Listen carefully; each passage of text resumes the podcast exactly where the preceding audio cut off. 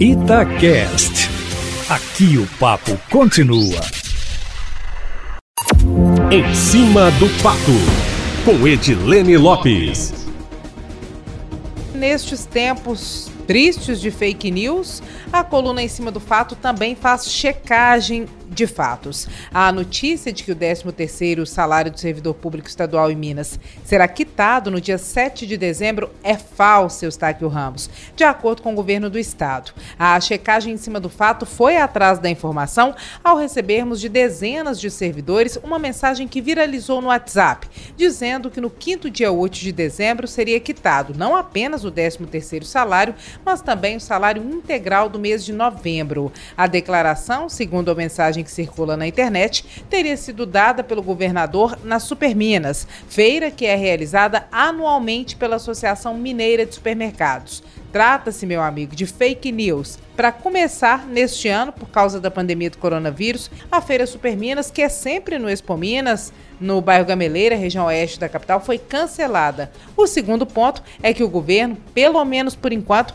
ainda não tem a escala de pagamento que será efetuado em dezembro. Nem a escala de novembro saiu ainda, já que depende do fluxo de caixa mês a mês. O dia 7 de dezembro, realmente, Eustáquio, é o quinto dia útil do mês de dezembro, uma segunda-feira.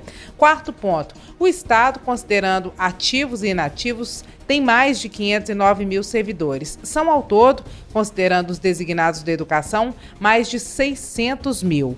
Quinto ponto, uma folha de pagamento custa 2,5 bilhões de reais. Considerando o 13º salário, o valor total seria de 5 bilhões de reais e não de 1,78 bi, como traz a mensagem. A mensagem também fala em 13% de aumento no montante da folha, provavelmente se referindo aos 13% de recomposição salarial que a segurança pública recebeu neste ano. No entanto, o percentual abrange apenas o setor de segurança e não todo o funcionalismo, e o valor começou a ser pago no meio do ano, o que torna impossível um impacto de 13% sobre o valor total da folha, Eustáquio Ramos. Agora, definindo o termo fake news. A tradução literal do inglês para o português é notícia falsa, que pode ser dada, Eustáquio, de diferentes formas. Um formato muito comum é o da mensagem que viralizou entre os servidores no WhatsApp sobre o 13º salário. A informação principal, que é da antecipação do 13º, é falsa, mas o texto traz alguns elementos que são verdadeiros,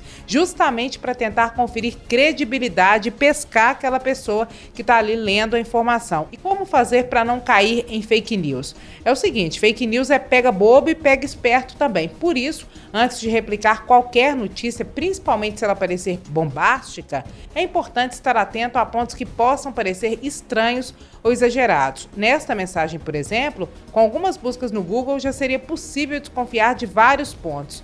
Exemplo, a data do Superminas. Não teve Superminas esse ano e normalmente a feira é muito divulgada.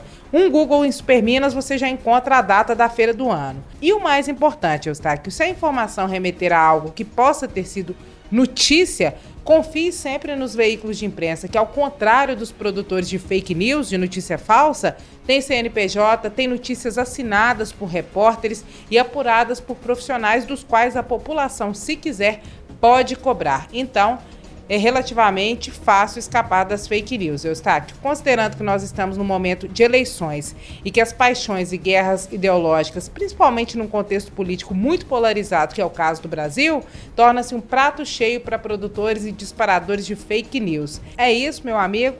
Amanhã eu volto, sempre em primeira mão e em cima do fato.